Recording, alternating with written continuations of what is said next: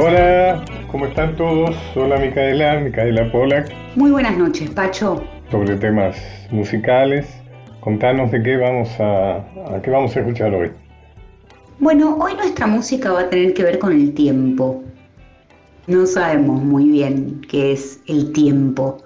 Si el tiempo es algo que ponemos las personas para organizar lo que sucede fuera, si el tiempo es experiencia, lo que sabemos es que es relativo, es que hay días que se nos pasan más rápido que otros, momentos que se pasan volando y otros que parecen durar una eternidad.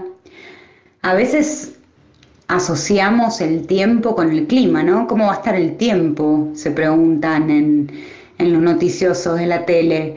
Y la verdad es que el tiempo no es más que un invento no sabemos, hay ciclos de vida, eso está claro, pero el tiempo es absolutamente subjetivo.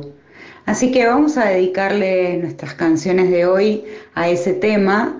Vamos a arrancar con Fernando Cabrera y una composición que tiene un análisis posible muy, muy profundo es El tiempo está después y tiene una letra que habla un poco de esto, de la subjetividad del tiempo. Fernando Cabrera entonces.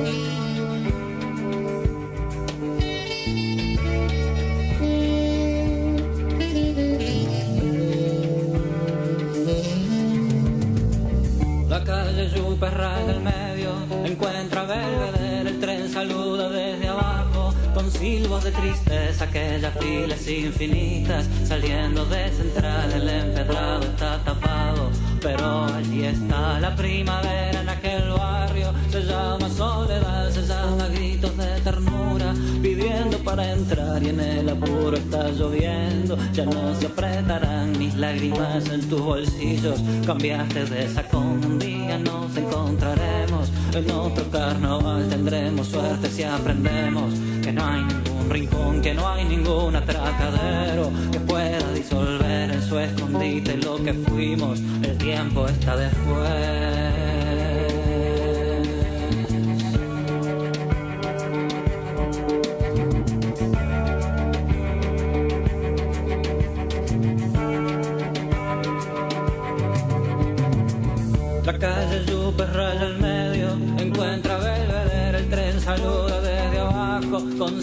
De tristeza, aquellas filas infinitas, saliendo de central, el empedrado está tapado, pero allí está la primavera en aquel barrio, se llama soledad, se llama gritos de ternura, pidiendo para entrar y en el apuro está lloviendo, ya no se apretarán mis lágrimas en tus bolsillos, cambiaste de sacón, un día nos encontraremos, en otro carnaval tendremos suerte si aprendemos que no hay ningún rincón, que no hay ningún atracadero que pueda disolver su escondite lo que fuimos, el tiempo está después.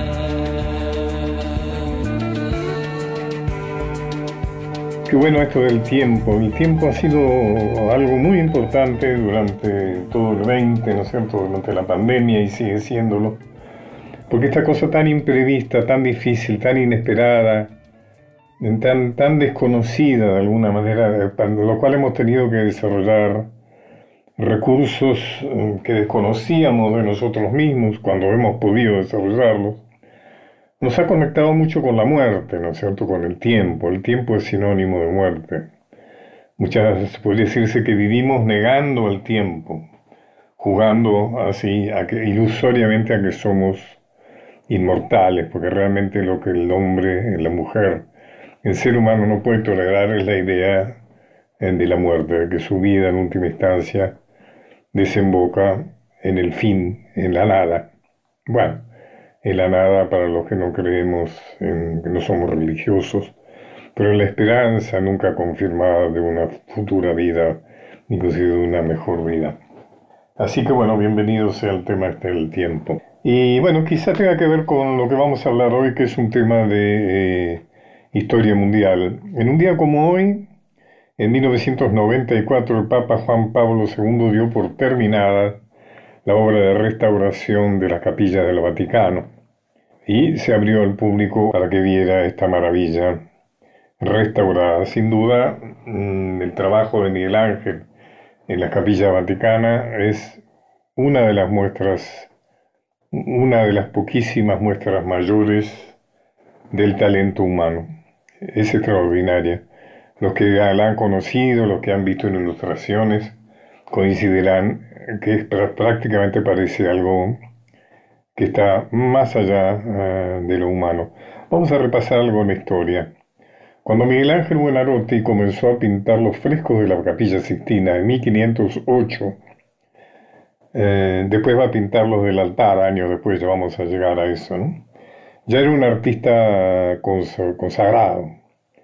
Por ejemplo, había esculpido ya la Pietà de San Pedro, que es esa escultura maravillosa, ¿no es cierto?, donde el mármol parece realmente, parece tener la suavidad y la blandura de la carne, ¿no? que realizó en 1499 y que a los 24 años de edad y que de alguna manera le habían puesto en, evidencia como un gran, grandísimo escultor. Eh, tuvo entonces, se lo disputaron los poderosos de su época, por ejemplo en Florencia esculpió el gigantesco David, que es considerado una especie de arquetipo de la belleza masculina sin negar que tiene algo feminoide, sin duda, porque lo masculino siempre tiene algo femenino, lo sabemos sobre todo últimamente a partir de las reivindicaciones del feminismo. El Papa Julio II en 1505 quiso traerlo a, a Roma para realizar su tumba. Esto es interesante porque si bien el Papa Julio II, como los demás papas en todo caso, podría no dudar de lo que le iba a pasar después de su muerte. Eh, sin embargo, él se quería garantizar la verdadera inmortalidad con una gran, un grandioso proyecto que entusiasmó a Miguel Ángel. Pero no se llevaron bien. Eh, Miguel Ángel cuenta en 1523 que el Papa cambió de opinión y no quiso hacerla.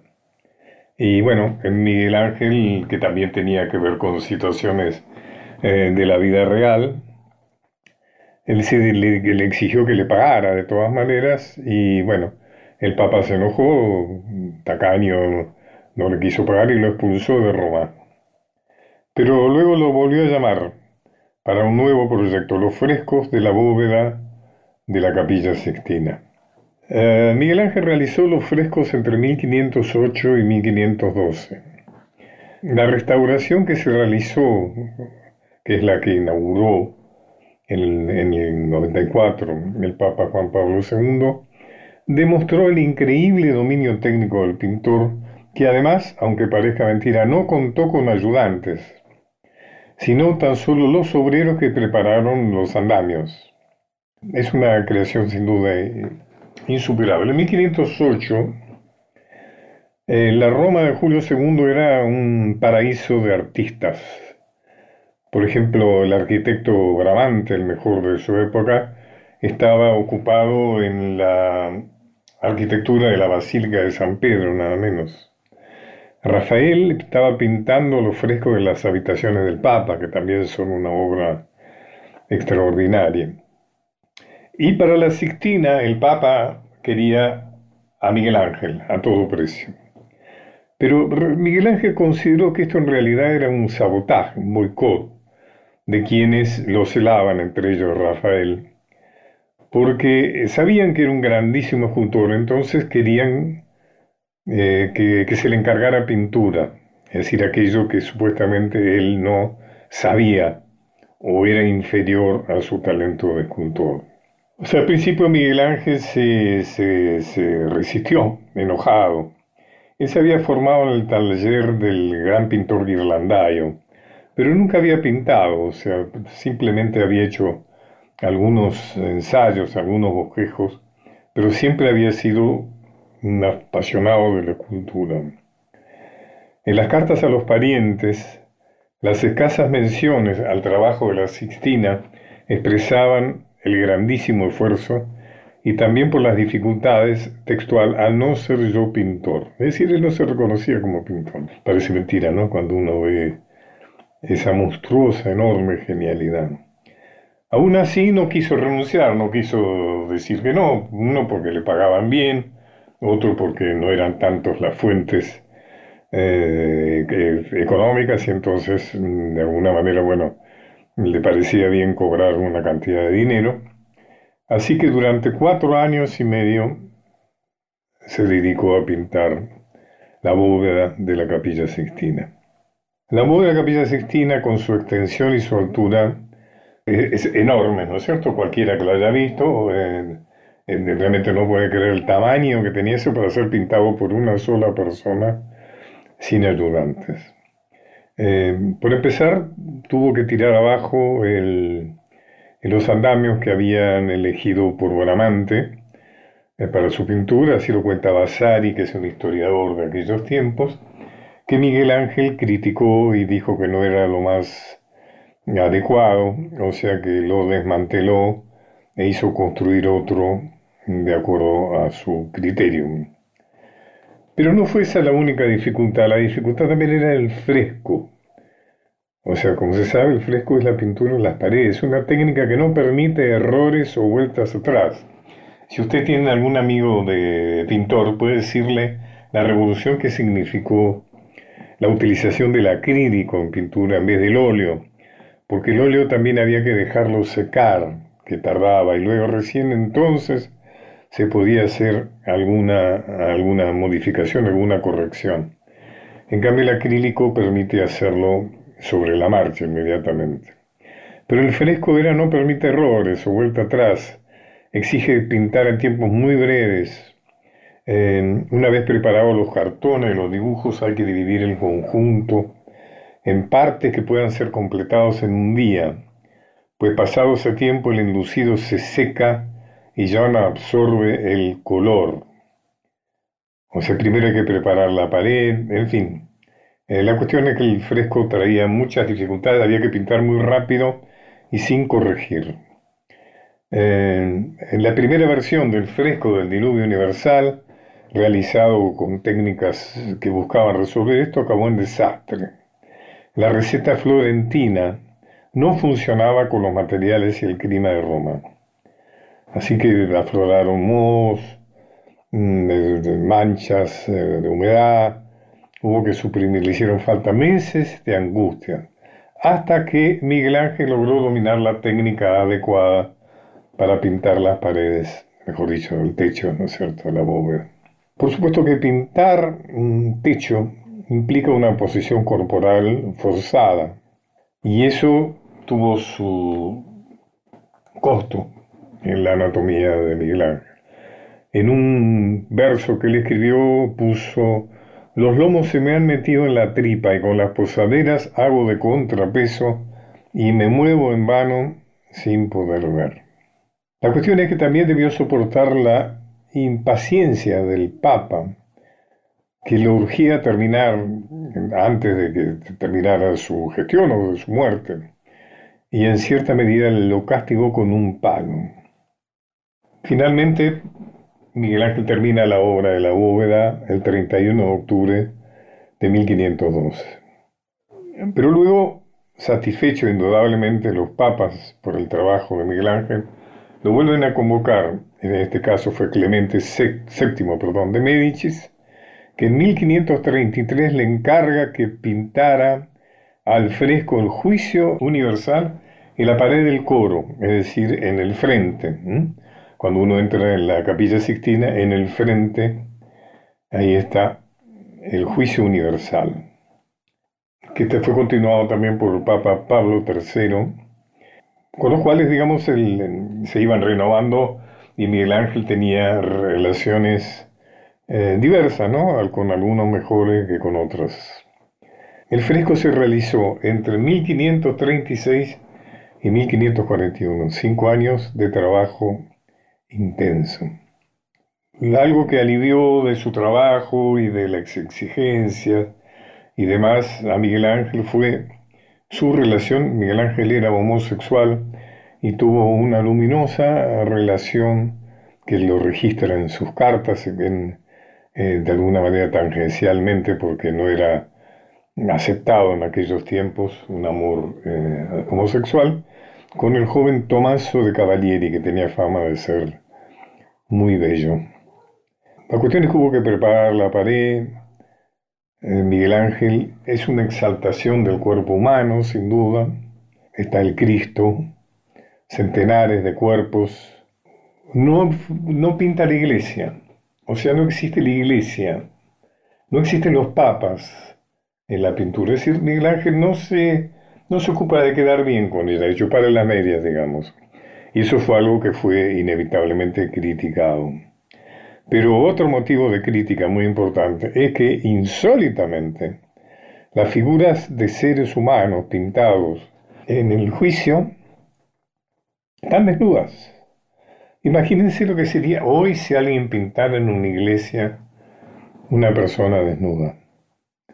Y Miguel Ángel se animó en aquellos tiempos a pintar, en 1500, en los 1500, varias figuras completamente desnudas. El cardenal Hércole Gonzaga, en una carta a un tal Nino Cernini de noviembre de 1541, recoge la opinión de muchos que decían no están bien los desnudos en semejante lugar que enseñan sus cosas. Alguno les dijo esto es eh, apropiado para un baño, para un baño de varones y no para el lugar donde da misa el Papa. Eh, Gian Pietro Carafa, que, era, que sería inquisidor del Santo Oficio, eh, futuro Pablo Pablo IV, realmente opinó que debía destruirse que esas imágenes debían ser destruidas o tapadas. El Aretino, que es un historiador de la época, lo acusaba de expresar en la perfección de pintura una impiedad de religión, mostrando precisamente en el lugar más sagrado, en la más grande capilla del mundo, a los ángeles y a los santos, estos sin ninguna honestidad terrenal, de aquellos carentes de todo adorno, celeste. Cuando fue elegido Papa Pablo IV, dejó a Miguel Ángel sin pagarle, no le quiso pagar. Y entonces Miguel Ángel, en venganza, pensó seriamente en destruir su obra. Pero inclusive que había pensado en arreglarlo, entre comillas, decir, corregir la desnudez. Decirle al Papa, le manda a decir Miguel Ángel, decirle al Papa que este es un asunto pequeño y que se puede arreglar fácilmente, que arregle él el mundo, pues las pinturas se arreglan enseguida, en una carta irónica, ¿no?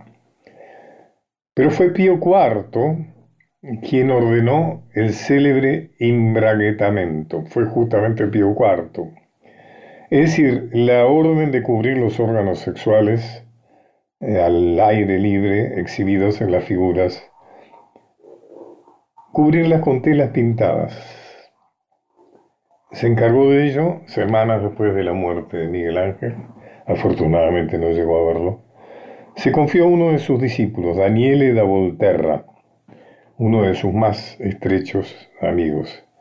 O sea que él le puso bragas, o sea, calzoncillos, digamos, taparrabos a las figuras desnudas de la capilla. Actualmente han sido nuevamente quitados esas bragas y están nuevamente pueden verse las figuras con la desnudez que les dio el gran, el genial, el inmenso Miguel Ángel.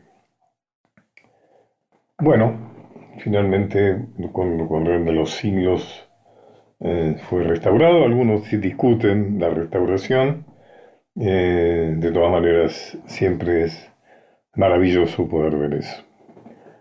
Miguel Ángel estará en la memoria de la humanidad hasta el fin, hasta el fin de los fines. Una hora transitando los caminos de Pacho O'Donnell por Nacional. Continuamos con Los caminos de Pacho O'Donnell.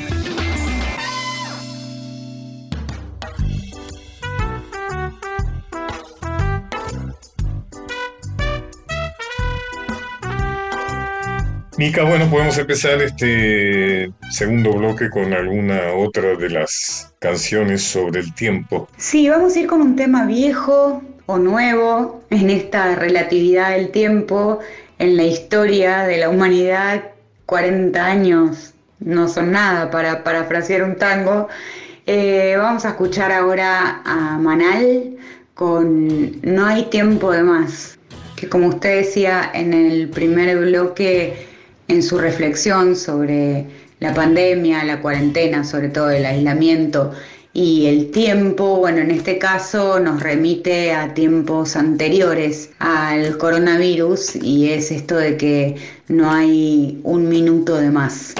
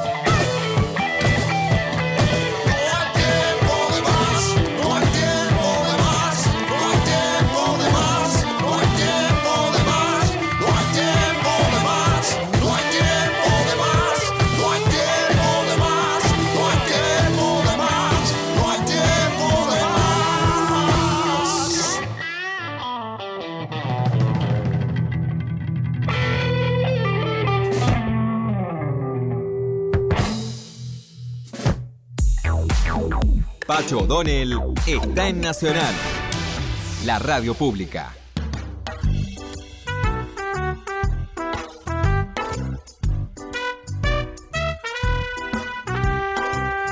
Bueno, muy bien. Buena selección, como siempre. Además me gusta eso que hace Mica de, elegir temas, ¿no es cierto?, que vertebran la elección de, las músicas, o sea, que no, no queda librado a, a la arbitrariedad, sino que sí tiene cierta cierto línea conductor.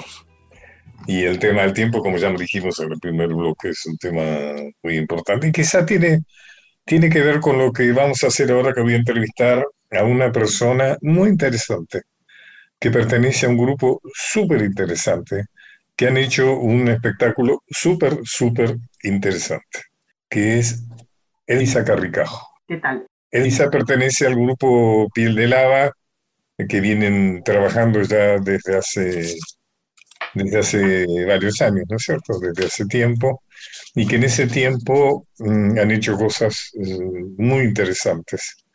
Eh, desde el 2003 creo que están juntas, ¿no?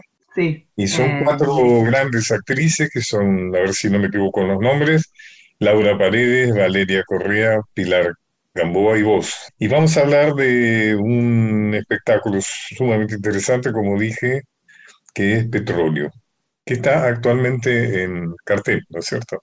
Sí, estamos los miércoles en el Teatro Metropolitan Sura a las 20.15. Estos eh, miércoles de abril, los últimos cuatro, creemos. Que la vienen haciendo desde hace tiempo, ¿no es cierto? Empezaron Sí, con fueron agrandando el tamaño de la sala, ¿no? Claro. eh, bueno, em, sí, eh, hicimos, pasamos de las salas oficiales, digamos, eh, la estrenamos en el Teatro Sarmiento del Complejo Teatral de Buenos Aires, después pasamos a la sala Casa Cubierta em, y después al, al Metropolitano. Em, esto ya hace dos años más o menos que estamos en funciones, con, bueno, obviamente un parate todo el año pasado, pero sí, la obra ya hizo casi un año y medio de funciones. Con muchas satisfacciones, ¿no? Muy buenas críticas. Sí, la verdad es que fue un poco sorprendente para nosotras todo lo que pasó alrededor de la obra. Eh, no, no lo esperábamos, sobre todo porque armó un, un diálogo entre ciertas producciones del teatro oficial, digamos. Es cierto, Y es cierto. claro, nosotras fuimos convocadas como un grupo de teatro independiente a hacer una retrospectiva de todas nuestras obras en, en un ciclo que cura Vivitela en el Teatro Sarmiento. Y a partir de ahí, eh, de, de hacer esa retrospectiva, de mostrar todas nuestras obras, creamos esta obra nueva en ese marco, digamos. Entonces, en principio fue mm, ya un pasaje de un grupo de teatro independiente a una sala oficial y después la obra misma empezó a tener un recorrido que terminó yendo a una sala de teatro comercial o bueno, una de las, de las salas grandes de, de la calle Corrientes. ¿Le pasó algo a la obra con ese pasaje? Nosotras sentimos que no, que la verdad que seguimos haciendo la obra que nos gusta y que, y que bueno, y que esa obra tiene esa, esa particularidad de ser más masiva que otras, digamos. Bueno, vamos a hablar de la obra. La obra se llama Petróleo y son tres eh, obreros eh, de la industria del petróleo que viven una situación que corresponde, digamos, a ese oficio, ¿no es cierto? Que es un oficio muy masculino, ¿no? Que requiere lo que podríamos llamar una fuerza masculina, un aislamiento, y que luego la situación se trastoca porque entra un cuarto, un cuarto obrero del petróleo, que rompe un poco la- la- el equilibrio, digamos, que tenía ese grupo de tres personas trabajando en ese oficio tan, tan oscuro, tan sucio, tan manchado, digamos, ¿no? Como es, digamos, no estoy juzgando el trabajo, sino en, en el aspecto físico, ¿no? De alguna manera. Y yo creo que el sentido que tiene justamente es haber elegido, yo supongo que esta es una obra que fue surgiendo del trabajo de ustedes. Hay una autora, ¿no? Que es eh, Laura Fernández, que también es Nosotras directora. somos, eh, trabajamos con Laura hace tres obras ya, pero tenemos un sistema de creación colectiva en el cual Claro. somos todas autoras y directoras de- del trabajo. O sea que el, el trabajo lo vamos escribiendo en la medida que lo vamos haciendo entre todas. Claro, yo supongo que la idea original, si es que hubo una idea de partida, debe haber sido la idea de la deconstrucción del rol masculino, o por lo menos eso es lo que surge de la obra, háyanse, lo, háyanse eh, propuesto o no ustedes eso. Es decir, lo que de alguna manera se plantea de forma muy potente es que lo masculino no es biológico, es cultural, ¿no es cierto? Lo masculino se construye en una serie de pautas, de recursos, de trascendidos, iba a decir, que eh, de alguna manera parecen desmontados en la obra esta que ustedes hacen, Petróleo. Básicamente porque son cuatro mujeres haciendo de hombres.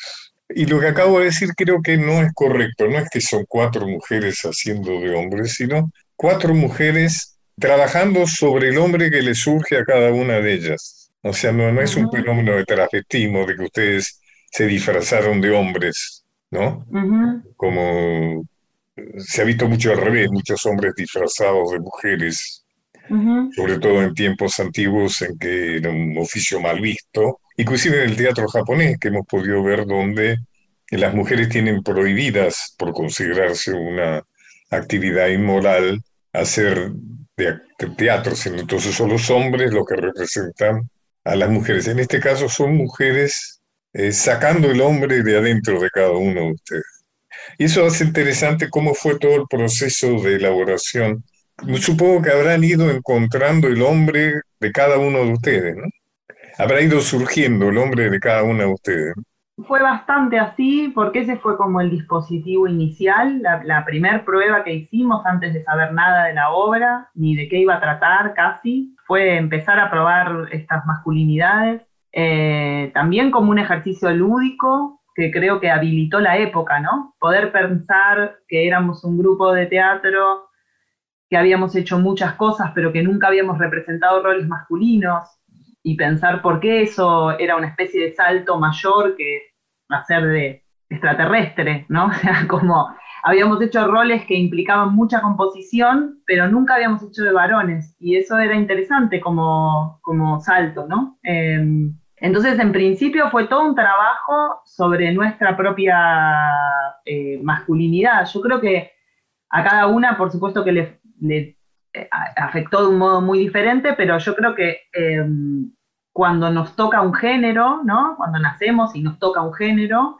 más allá de los deseos de transicionar que puede haber tenido cada quien en algún momento o no, digamos, de los deseos de encarnar el otro género, hay una observación fascinada por eso que nos está vedado, ¿no? O sea, hay como una observación eh, que para mí se vinculó mucho con mi adolescencia, yo la, siento muy cercana a mi adolescencia, ¿no? Como los momentos en los cuales empezás a definir qué puede hacer tu cuerpo y qué no, y, bueno, eso fue un, fue motor muy interesante para la investigación y eso empezó a generar también el campo del trabajo, porque pensamos, y bueno, que sea un, entorno laboral exclusivamente de varones, que sea un entorno laboral exclusivamente de varones que además tienen que sobreactuar la masculinidad para sobrevivir, porque nos divertía algo de componer unas masculinidades eh, como muy, ¿no? Como muy actuadas, ¿no? Como, como un poco la idea de, unos varones que se hacen los machos entre ellos también para, bueno, porque ese trabajo es así, porque están aislados. Podría, haber sido también el trabajo de minero posiblemente, ¿no? Pensamos en mineros en un momento, después sentimos que era un trabajo que estaba más eh, abordado desde la ficción, que ya había habido cierta ficción sobre los mineros. Y además eh, teníamos vínculo con algunos amigos eh, que habían trabajado en el petróleo específicamente, que habían hecho trabajo en Boca de Pozo. Entonces teníamos también un acceso como a ese mundo de alguien que nos contara eso con cierta complicidad, que nos diera datos y qué sé yo, que en el caso de los mineros hubiera sido pura investigación. Entonces eso terminó de definir también la balanza hacia el lado del petróleo, que, eh, bueno, es un universo muy rico también. Muy rico, por lo menos aparece en la obra como muy rico. ¿Cómo trabajaron los voces, Elisa? Eh, Tuvimos una colaboración de Claudia Cantero, que es una actriz que hace un trabajo con, las voces, y las fuimos entrenando. Al principio parecía lo más difícil y después em, resulta que para ser mujeres, nos dimos cuenta de eso, también tenemos la voz colocada. Eh, entonces, en realidad hay una voz masculina eh, que no es, no es una voz que no es la tuya, digamos, es simplemente un, modo distinto de colocar la voz.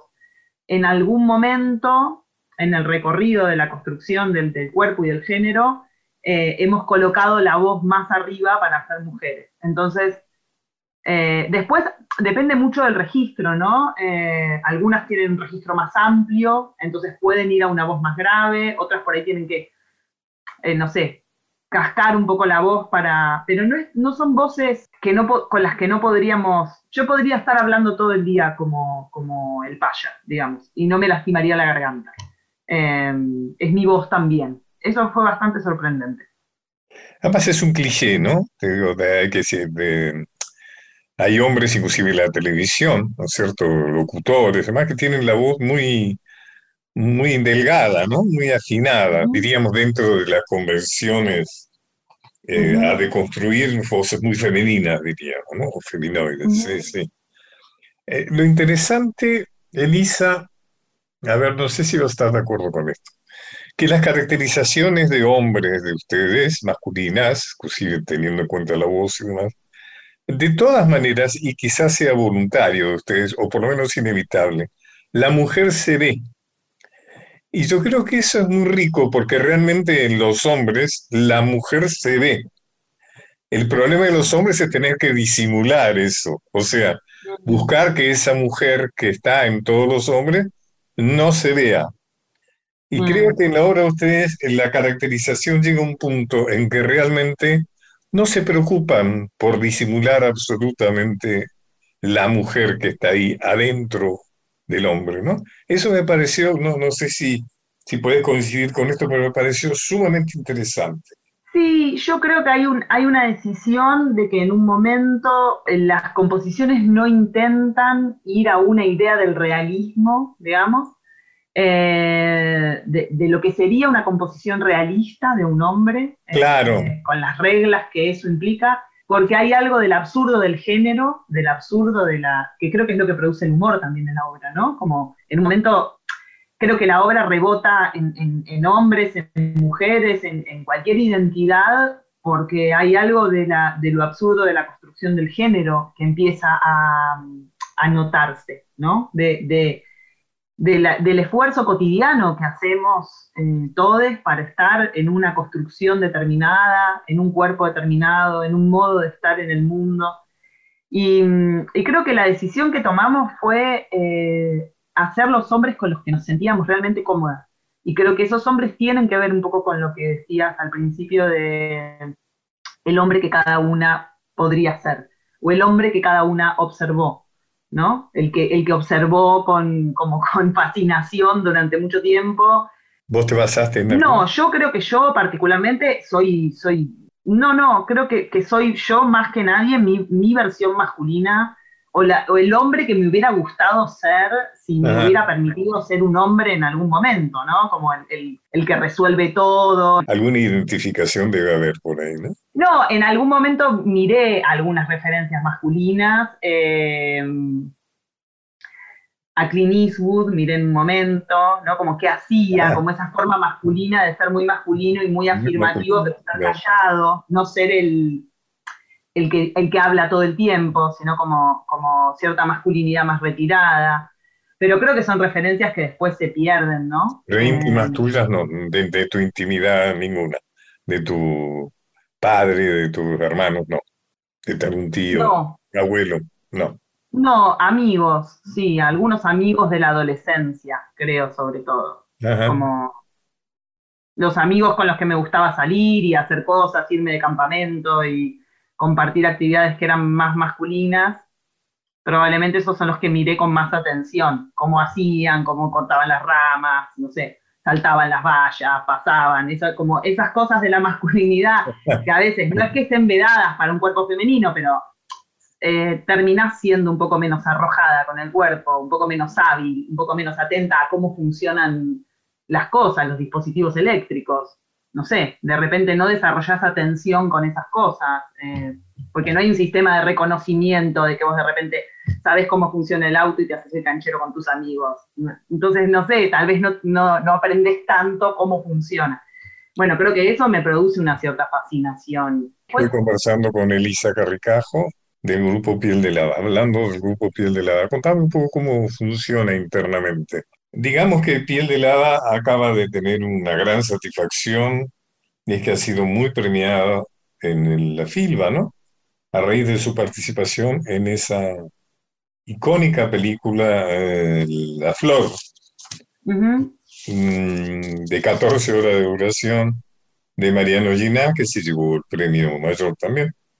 Eh, y esto fue a lo largo de unos cuantos años, más de 10 años, ¿no? El trabajo con, con la flor. Es una película, yo no llegué a verla entera, pero lo fui viendo por pedazos.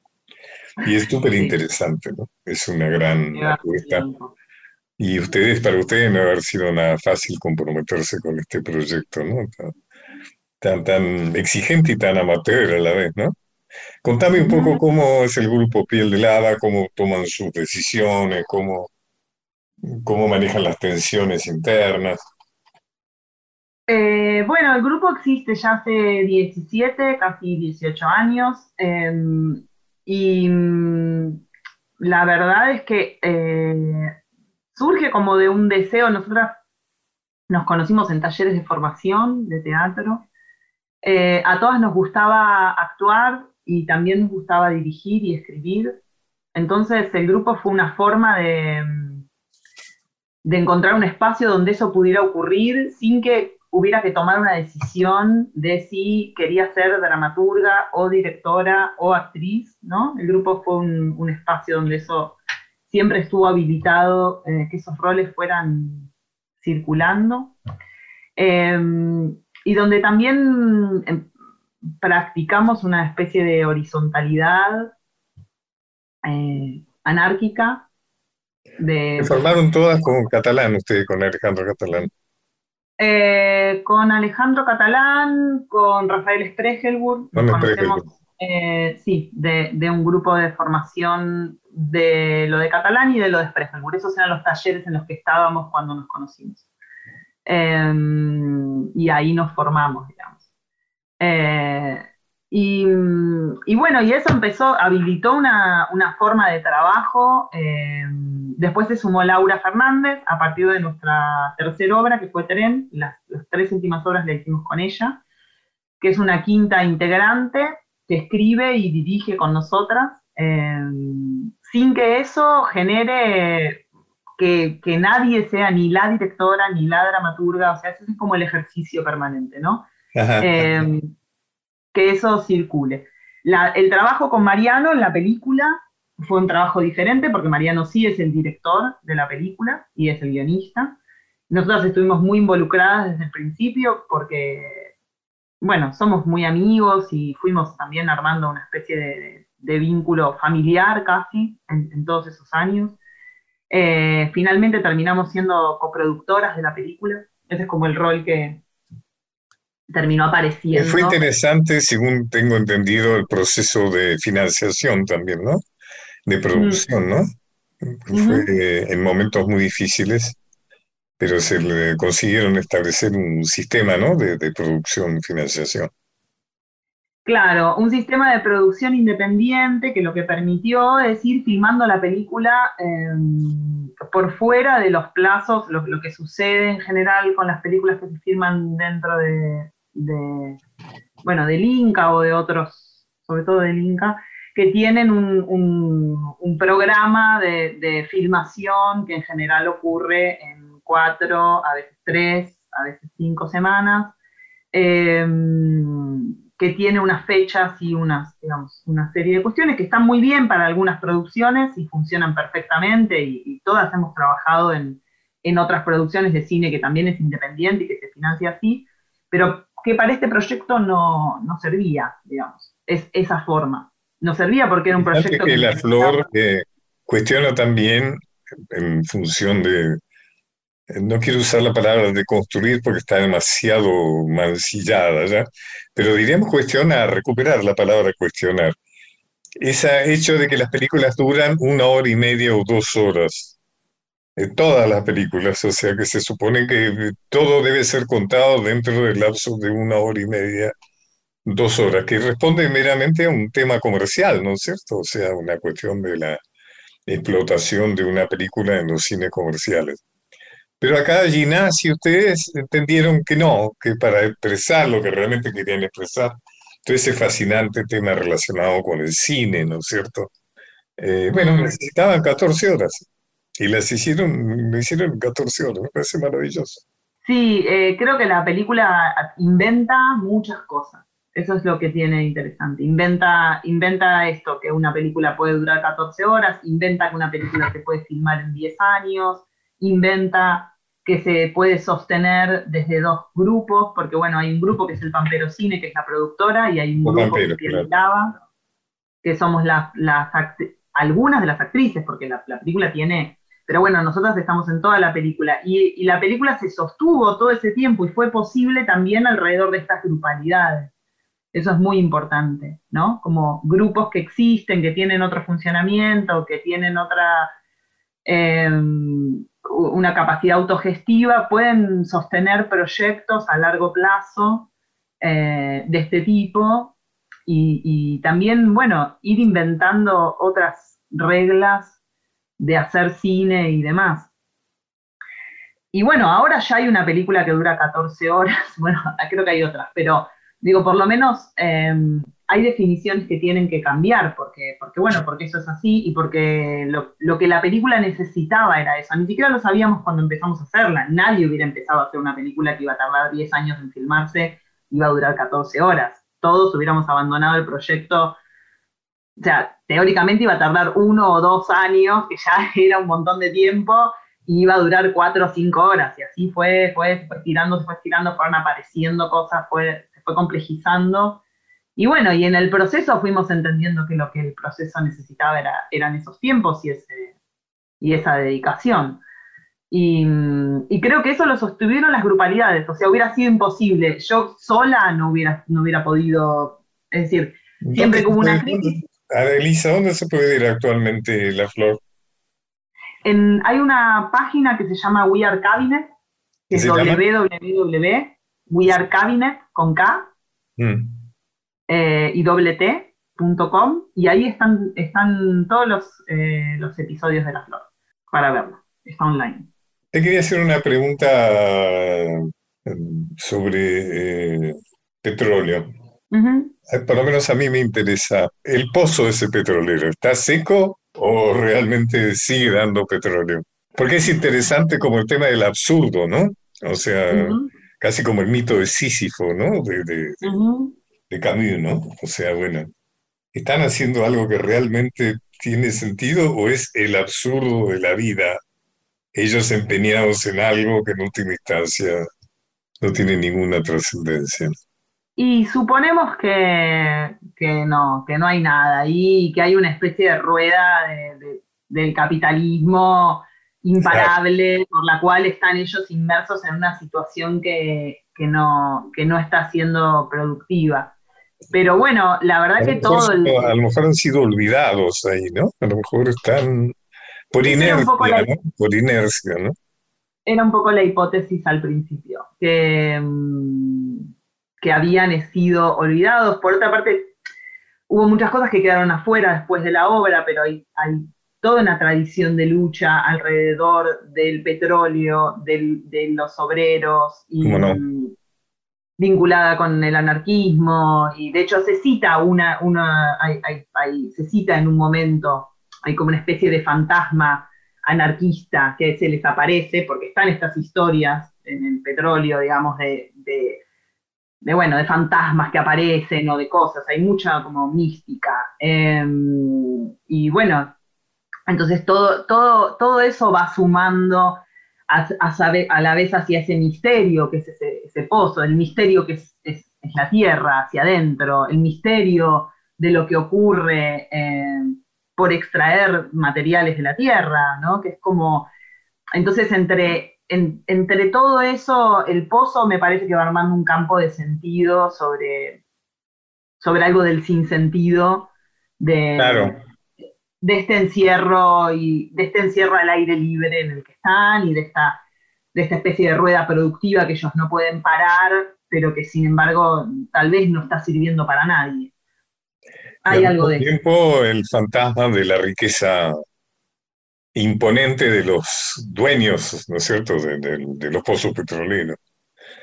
O sea, que también es, es, una, sabido es que Muchas de las grandes fortunas tienen que ver con, el petróleo, inclusive en Argentina.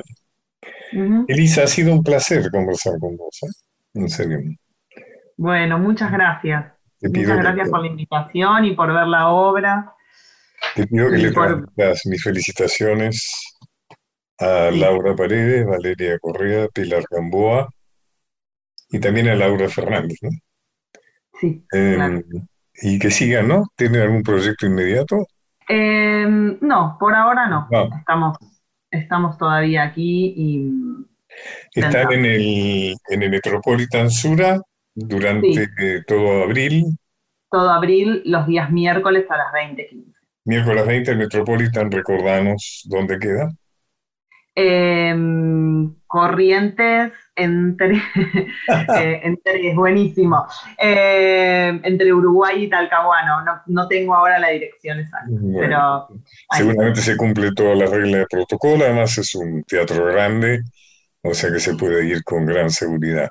¿Mm? Sí, sí, es muy segura la experiencia porque están, o sea, el aforo está limitado y hay, están, hay mucho distanciamiento entre las personas, nadie saca los barbijos. Hay además, estas, además, esas salas han cambiado el sistema de, de, circulación, del aire. circulación del aire.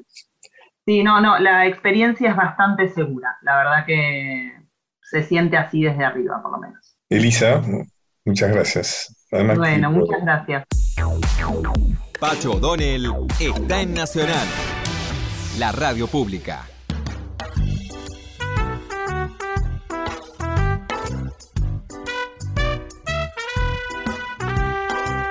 Nos vamos, eh, mi querida Mica, despedimos con algunos de tus temas que tienen que ver con, el tiempo. Había una eh, de los Rolling Stones, ¿no? Que se llamaba, si no me acuerdo, si no me acuerdo mal, Time is on my side. El tiempo está de mi lado. Qué bueno, ¿no? Tener el tiempo del lado de uno. Generalmente no, no suele ser así, ¿no? Y sí, aprovechemos que el tiempo es subjetivo y que podemos ponerlo de nuestro lado. Vamos a escuchar esta composición hermosa de Jagger y Richards para cerrar este viernes. Bueno, muchas gracias Micaela Pola. Un saludo grande y agradecimiento para Nacho Guglielmi, la parte técnica, y a todos ustedes. Nos vemos el próximo viernes y ahora a continuación viene Felipe Piña. Quédense para escuchar lo que vale la pena.